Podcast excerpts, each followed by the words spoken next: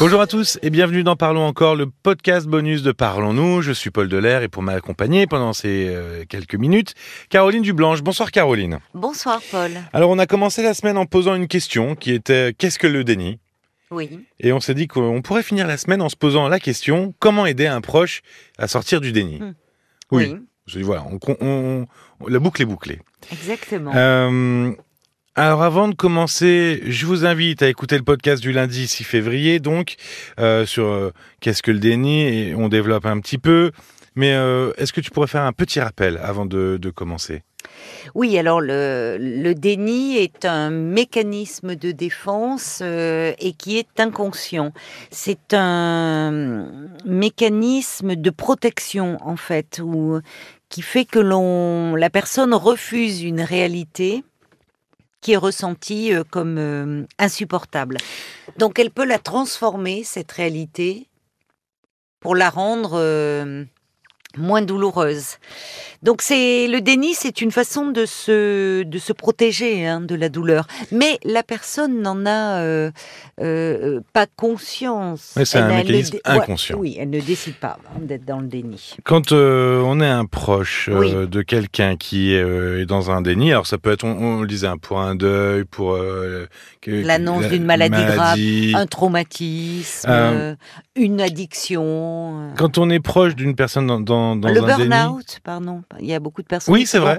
qui s'épuisent, où le proche, le conjoint peut voir dans le travail, enfin, euh, euh, son conjoint qui tu travailles le trop, soir, tu travailles trop, tu mais non, mais trop, non, mais non. Et puis, au fond, qu'il ne parle que de son travail, la personne dit mais non, mais non. Et...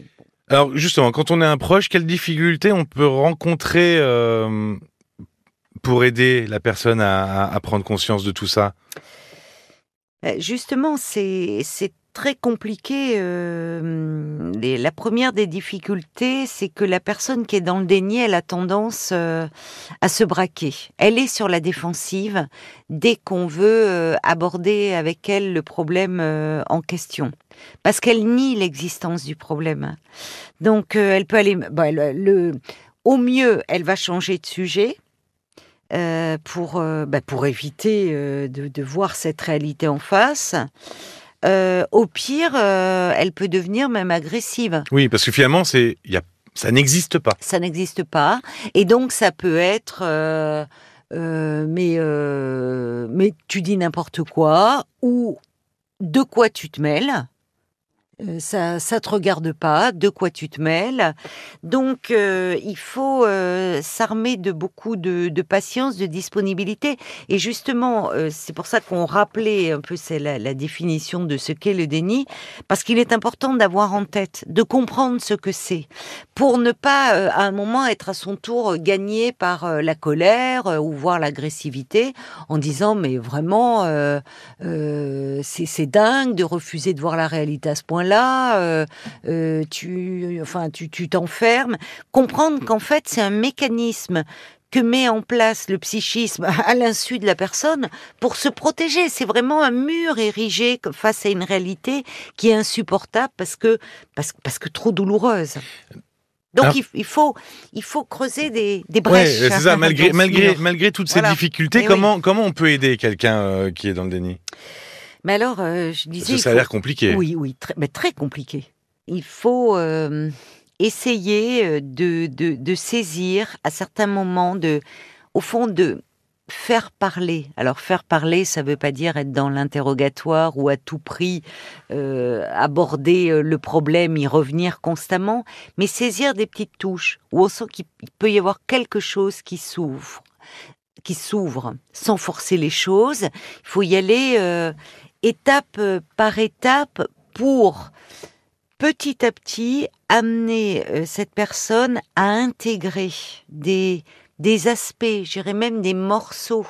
Hein, C'est comme un puzzle. Hmm. Euh, Il y, a, il y a des petites choses qui peuvent émerger à travers un, un ressenti qui est exprimé, euh, qui peut apparemment ne rien avoir avec le problème euh, euh, réel, oui, enfin le le problème problème, qui est à oui. l'origine, oui, plus exactement, merci de, du déni, mais quelque chose qui émerge d'un ressenti, essayer de s'en emparer pour que petit à petit il y ait des choses qui puissent sortir euh, de, de ce vécu et, euh, et que la personne puisse intégrer euh, cette réalité qui est, qui est si douloureuse pour elle. Mais c'est un travail euh, vraiment euh, très compliqué parce qu'il ne faut pas forcer les choses. Euh, encore une fois, il faut être très très disponible et hum, Oui, finalement, il ça- faut être un peu à l'affût de l'occasion. et oui, Ça peut être un événement aussi, j'imagine, qui, qui peut aussi. Euh, oui. mettre en, en Oui, exergue il peut euh, y avoir le déni. euh, effectivement quelque chose. En fait, pour sortir du déni, il faudrait un moment euh, un peu, comment dire, avoir cette capacité à se remettre en question. Euh, Ce dans qui n'est absolument pas propre à quelqu'un qui est dans le déni. Eh ben justement, voilà, tu as tout compris. Quelqu'un qui n'est pas pro, qui n'est pas qui est dans le déni, euh, il a généralement pas ce trait Ouais. de caractère. Et on peut Alors- lui proposer d'aller voir quelqu'un pour en parler? Oui, mais alors euh, c'est quand je disais étape par étape, c'est-à-dire c'est pas la première chose à faire, hein. parce que là, euh, euh, pourquoi aller voir quelqu'un puisque le problème n'existe pas? Toujours. La personne peut même dire mais arrête de, enfin, Oui, oui, euh, c'est de quoi te mêles-tu? Comme toutes les pas- propositions, elle peut Voilà. se braquer. Quoi. Donc, elle peut se braquer. Mais en revanche, quand on saisit euh, des, des petits morceaux de cette mosaïque et que la personne commence à s'ouvrir, euh, là, on peut dire, on peut faire part de son inquiétude aussi. Parce que ça joue, ça. C'est quand je parlais de chaleur humaine, c'est-à-dire euh, la personne, elle peut être accessible à ça, aux émotions de l'autre, euh, qui peut faire part de, de, de, de son inquiétude, de, sa préoccupation et, et de dire, tu sais, euh, je, vois bien que c'est compliqué, que peut-être je, ne veux pas te faire du mal, et mais euh, peut-être qu'avec moi c'est compliqué d'en parler, mais si on allait voir quelqu'un ensemble, parce que ça peut être aussi quand c'est un conjoint, on peut euh, éventuellement faire cette démarche à deux, pourquoi pas Pour dans un premier temps, ça peut aider la personne. Après, c'est elle qui pourrait quoi. faire le travail. Vraiment le mot, c'est accompagner. Oui. Merci beaucoup, Caroline. Merci à toi, Paul. Pour parler un peu de l'émission de ce soir, vous pouvez entendre Agnès, atteinte d'un cancer du sein, qui a le sentiment d'avoir été trahie par son mari et sa proche collaboratrice. Euh, L'intégrale de l'émission est à retrouver sur l'appli RTL ou sur votre plateforme préférée. N'oubliez pas de vous abonner, évidemment. Et pour terminer, Oui. Erika Eiffel. Qu'est-ce que c'est que ce... qui est Erika Eiffel? Non, mais alors, je me demandais, est-ce que c'est une personne? Parce que j'ai jamais entendu Oui, ce, Erika ce Eiffel, trouble, hein, alors, parler de ce trouble, Er- ce c'est pas c'est pas un trouble, c'est pas le trouble Erika Eiffel.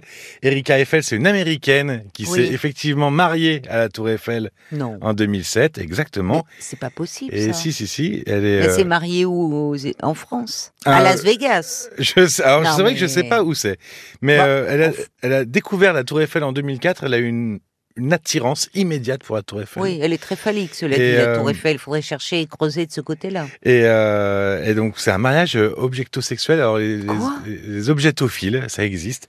C'est des gens qui ont une attirance sexuelle pour les objets inanimés. Voilà, ça existe. C'est très particulier. hein. Ça, touche peu de monde. Je- Oui, oui, certainement. Donc on peut, euh, on peut se marier avec un bus, par exemple, avec un métro, pourquoi pas Il y en a, oui.